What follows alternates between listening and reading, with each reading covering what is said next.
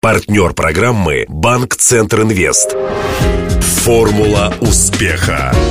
Здравствуйте, у микрофона Денис Малышев, и это программа «Формула успеха».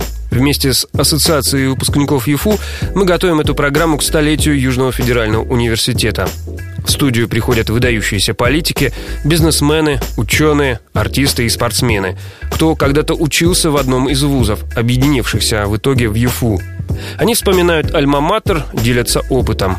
Сегодня мой гость – пресс-секретарь фракции левых в немецком Бундестаге Хана Харниш. Когда-то он учился на философском факультете РГУ. Интервью. Что пишет сейчас немецкая пресса о России? Если в общем взять, она слепо проукраинская и слепо антироссийская. И они закрывают глаз э, перед э, Азовской бригадой. И если, если газета показывает фотографию, там прямо вырезают там какие-то нацистские символы. Потом блогеры и общественность, там, особенно левая общественность, они все это замечают и обращаются даже массами в этой редакции. А вот м, среди простых немцев какое отношение? Восток э, явно отличается от Запада. Да, вот нас, как левые в Бундестаге, нас э, ругают, что мы Путина пониматели, а мы отвечаем лучше Путина понимать, чем вообще не понимать, что там случится в России на Украине. Я и мы считаем, и многие так считают, где-то половина народа на, на Востоке 70%, на Западе 40% считает, что эти санкции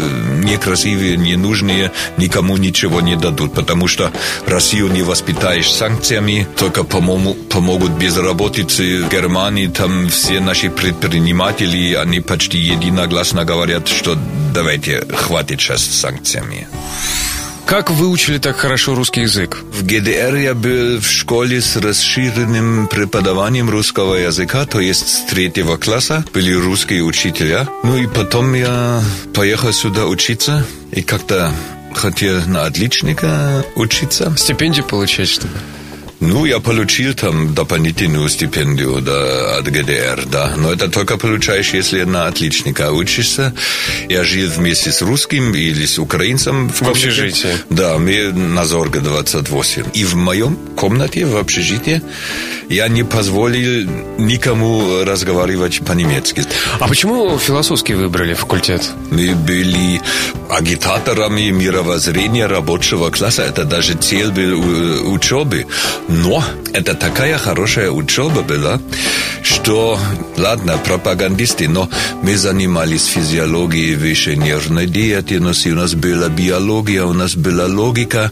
Мое специализирование было эм, история философии от мифа к логосу, там древние греки до Сократики, и потом Кант и Гегель.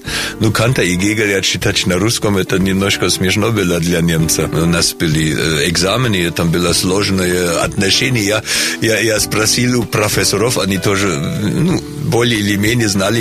А можно перейти на, на немецкий? Это на русском сейчас трудно объясняется. Там проблема опредмечивания, распредмечивания, там у Гегеля, да. И они всегда в восторге были и почти до автомат э, поставили. То есть вы, если вернусь в 73 год, э, каким вам тогда показался Ростов, университет? Новое общежитие, новостройка, там девятиэтажное здание, комната на двоих, да, хороший сосед, серьезный философ, да, занимается спортом, и меня заставили заниматься спортом. Каким? Ну, он э, штангист, а... да, и у него гири были, он себе купил, ну, у него были там 32 килограмма, то есть 2 пуда, и он говорит, давай, если ты с пудовыми, там, 16 килограммов, они для тебя годятся. И каждый день я полчаса еще э, после Сократа и до Гегеля еще занимался гирями, да. И, наверное, с утра на пробежку вместе. И на пробежку я лучше бегал его, и он гораздо больше поднял, чем я. И еще хорошо со мной читал. Там мы читали, кстати, философов на слух. Это так хорошо. Если читаешь на слух, стихи читать на слух и философов читать на слух. Я столько много, как э, я здесь читал в университете, э, в библиотеке здесь на Пушкинском, а тоже на, на физфаке, мы учились на физфаке. Я столько много не читал. И, грубо говоря, половина моего знания – это с тех времен. Ну, при этом, опять же, читали на русском. Получается. Я читал на русском. Я читал на русском. И сейчас еще читаю на русском. Недавно «Мастер и Маргарита» еще раз читал на русском. А кто любимый автор? Гоголь очень нравится. Пушкин, Лермонтов, Цветаева, а-, Ахмадулина. Я... Э Высоцкого очень уважаю. Велимир Хлебников один из моих самых любимых авторов. Экспериментатор. Да, хороший такой экспериментатор, да. Нам сказали, что вы должны хорошо относиться к Советскому Союзу. Но это для нас не была проблема. Э, мы, мы относились хорошо к Советскому Союзу, да? Было, было многое, что удивляло. Ну, например, запрещенные в Советском Союзе в тот момент книги, да, самоздат. Он же издавался. Хотя, не знаю, в ГДР можно было достать? Да, в ГДР можно было достать все. У меня был на немецком языке архипелаг ГУЛАГ, но не на русском. И я думал, думал, стоит это принести э, в Советский Советский Союз. И я не делаю. Лучше я не делаю. Перестраховались. И, и сам издат, я читал один день из жизни Ивана Денисовича, по-моему, я это читал у своих э, русских друзей. У них была там копия от копии от копии. Еле-еле еще читал там. Да, а если я сам издат читал, я получил от... Э, русских друзей, да? Ну, не каждый день сам издать читаю. Это была политическая, сейчас говорят, время застоя, да? И если я пошел в универсам, у меня еще оптическая память, одна полка где-то длина, ну, не 100 метров, но, может, 50, там одна горшица да? И если масла не было, тогда маргарин кушали. Приходилось что-то привозить э, по заказу? Я там заказал у мамы 8 килограммов немецкой твердокопченой колбасы, и 2 килограмма немецкой горчицы. И она это хорошо упаковала. Это месяц был там на каких-то поездах. И потом я пошел в почту и знаю, сейчас будут 8 килограммов твердо копченой немецкой колбасы. Сейчас в каждом универсаме купишь 50 сортов этого, да, а тогда это был праздник. И мы там ели вот это толстыми дисками на, на, на, мазали туда немецкую горчицу, да, с хлебом и с маслом, и три раза, три дня подряд праздновали с немецкой твердокопченой колбасой, да. А мама удивилась, она сказала, тебе кое-что нужно, я э, вышлю, и нет 8 килограммов колбасы, во-первых, дорого, во-вторых, это же нужно. Нет, я сказал, именно 8 килограммов колбасы и 2 килограмма э, горчицы немецкой, да. Русская горчица я сейчас сам еще э, готовлю, куплю здесь э, порошок и удивляю своих друзей, как остро про пластинки мы еще не поговорили, про музыку не заказывали? Ну, у меня были некоторые пластинки и много записей на этих компактных кассетах. Я вместе с одной девушкой из Чехола... Чехословакии делал там в переходном холле между двумя общежитиями. Мы раз в неделю или два раза в, не... в неделю делали дискотеки. Это тогда был самый раз дискотеки. Да вы вообще были модным парнем. Да, и худым, еще черные волосы, черные длинные волосы да, делали эту дискотеку, Юрай Хип, Pink Floyd и... То, чего достать тогда было невозможно. Да, да, да, да. Были, были диски, но в основном компактные э, кассеты, и у нас, у, у нашего землячества был усилитель Regen 60, немецкий усилитель, моно, и у меня был такой э, кассетный проигрыватель немецкий, хороший, там выход диодный, да, и я подключил к этому э, усилителю, либо поставили в окно, либо в переходный холл. Декан по работе с иностранным э, студентом, он там ночью в 11 пришел и сказал, ну сейчас хватит. Нет, мы до 12, это же сегодня суббота, да, смелые.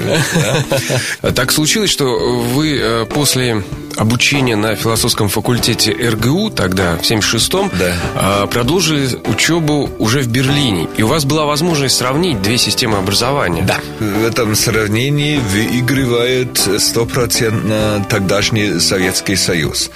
Я учился здесь, у меня были дополнительные предметы, которые у немецких философов э, не были. Ну, логика была, но физиология высшей нервной деятельности, биология, физика, математика, это все так важно для философа.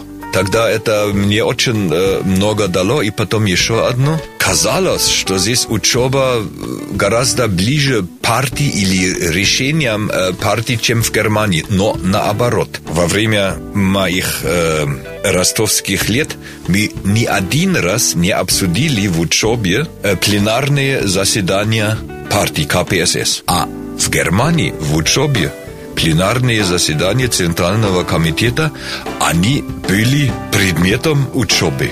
Прямо на лекциях и в семинарах. Ужас, да, пленарные заседания партии.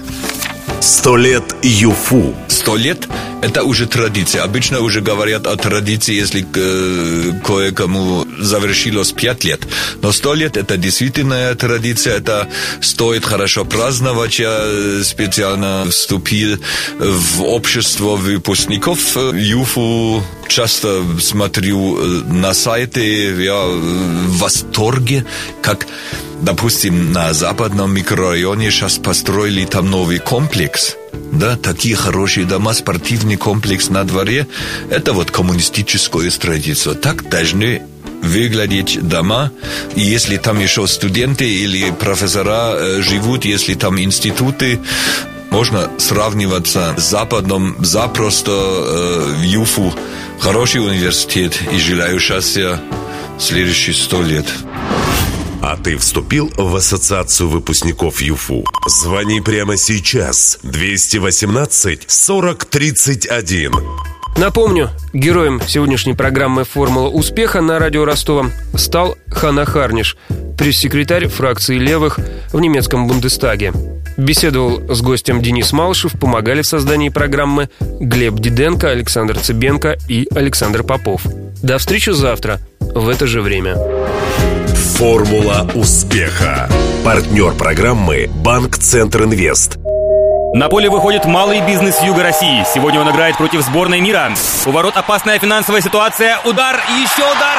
Да, бизнесу грозят тяжелые времена. Все замерли в ожидании. И банка Центр Инвест отразили удар по бизнесу. И предприниматели сразу переходят в контратаку. Идет активное завоевание рынка. Вперед!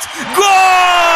Кредиты банка Центр Инвест для малого бизнеса помогают победить. Узнайте о ваших преимуществах по телефону 23030 или в ближайшем к вам офисе банка. ОАО КБ Центр Инвест. Реклама.